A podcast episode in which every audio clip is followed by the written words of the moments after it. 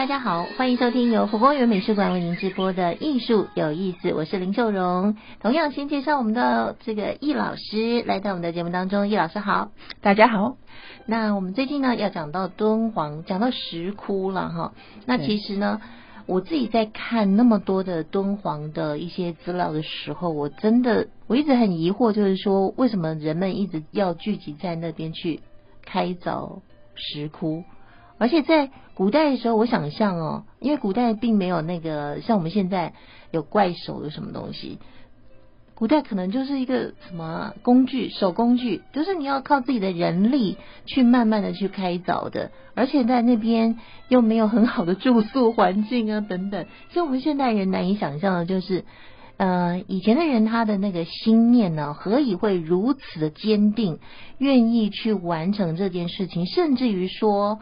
我看到一些资料讲到说，他可能哦，譬如建一个大佛，他不是一个人一辈子可以完成的，他可能是要很多人一代一代接棒下去才能够做成的。人的心念真的是让我觉得很好奇的一件事情，是不是？易老师也可以跟我们大家分享一下这个石窟的开凿啊。我们在讲说很多事情是人有需求。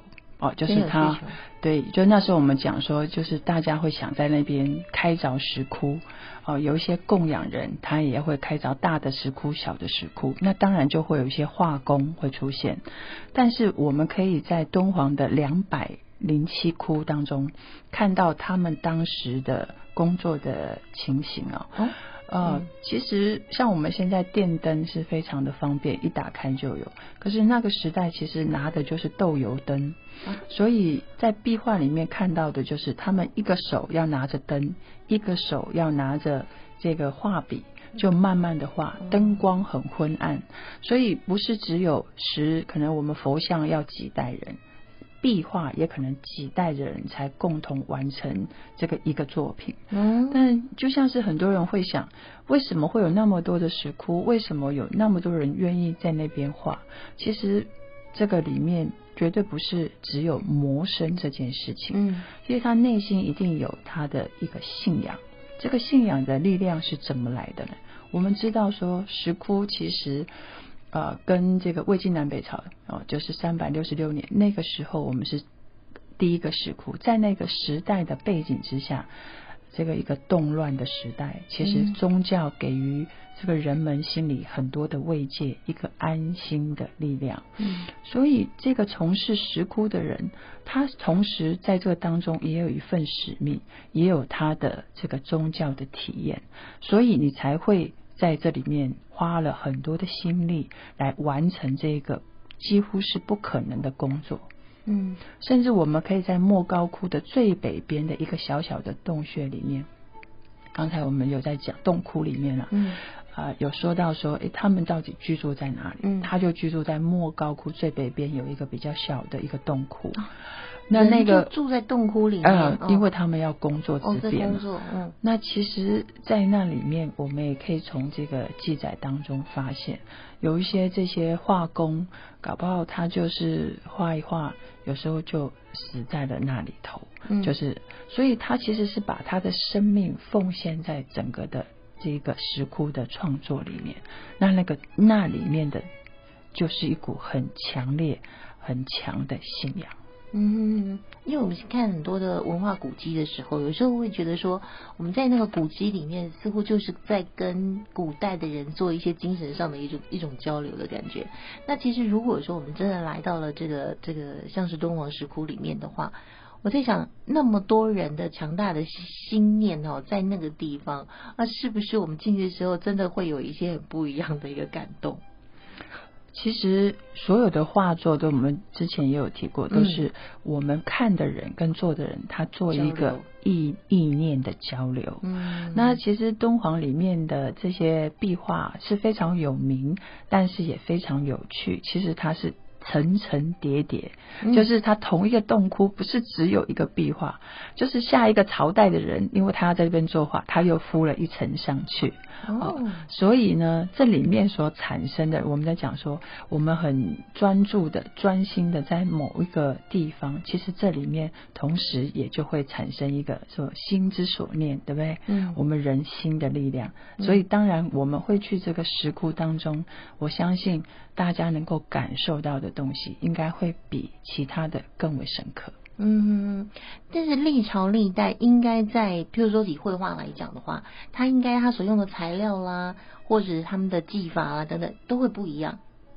哎，其实呃，石窟里面呃比较多，它还是在矿物质的颜料的使用。嗯，矿物质。哎，对，所以石窟里面有几个很有趣的颜色。嗯，像我们现在还是看得到哦。嗯。啊，像佛头青啊，我们像有时候看对佛头啊。佛头上的青，对，那其实它就是青金石。啊、哦，那例如说还有，朱砂、哦，我们有时候讲赭色，赭，嗯，哦，那个就是它里面用到的红色，嗯、甚至它一个很漂亮的颜色，嗯，就是铜绿色，或是我们称石石头石绿色，嗯，那一种绿呢，跟我们一般的绿也不一样。嗯、哦，所以如果你去看石窟里面，这个红，这个这个我们刚才讲青色青跟这个绿色，哎，我们常常会有看到。嗯，那甚至呢，有没有黑色？有黑色。嗯，像很多的藻井装饰类的题材。哦，藻井就是它可能有黑色，但是这边也讲一下，有时候我们现在去看它的壁画，也有一种黑，它那种黑呢，不是原来它的黑，它可能是氧化之后的黑。哦，因为其实那时候我们现在专家都研究过，它用的材料里面有含铅，嗯，所以铅呢遇到空气以后，后来经过岁月就氧化了，也有这种颜色。嗯，但石窟里面也有很有趣的颜色啊，像紫色。哦。金色，嗯，啊，像像金色，可能就真正就是必须矿物质的金色，就是黄金了。就真的用这些就占的量就比较少，嗯嗯，嘿，所以石窟里面的颜色之所以可以立那么多的朝代，嗯，让我们现在还可以看到它很鲜明的一些展现。其实跟它所产用的这些矿物质的颜料是有关系的。嗯，我们从画作里面也有看过嘛，像水彩画、胶彩画，胶彩所使用的就是这些矿物质的颜料，所以它能够保存的比较久。嗯，所以啊，我们在讲说石窟里面呢，它的几种颜色呢，我们也可以分作几个系列哦，像九色鹿。啊，九色鹿它就是用这个青绿色，刚才讲为主的，嗯、或是飞天，我们常讲哦，飞天可能是敦煌里面最好的外交大使 啊，敦煌舞可能大家在日常生活会有看到哦，那它就是土红色。那供养人啊，我们刚才讲，如果你建一个石窟啊，就是供养人，它就是土黄色。嗯、那刚才有讲藻井啊，比较装饰图案的，它就是一个黑色的系列。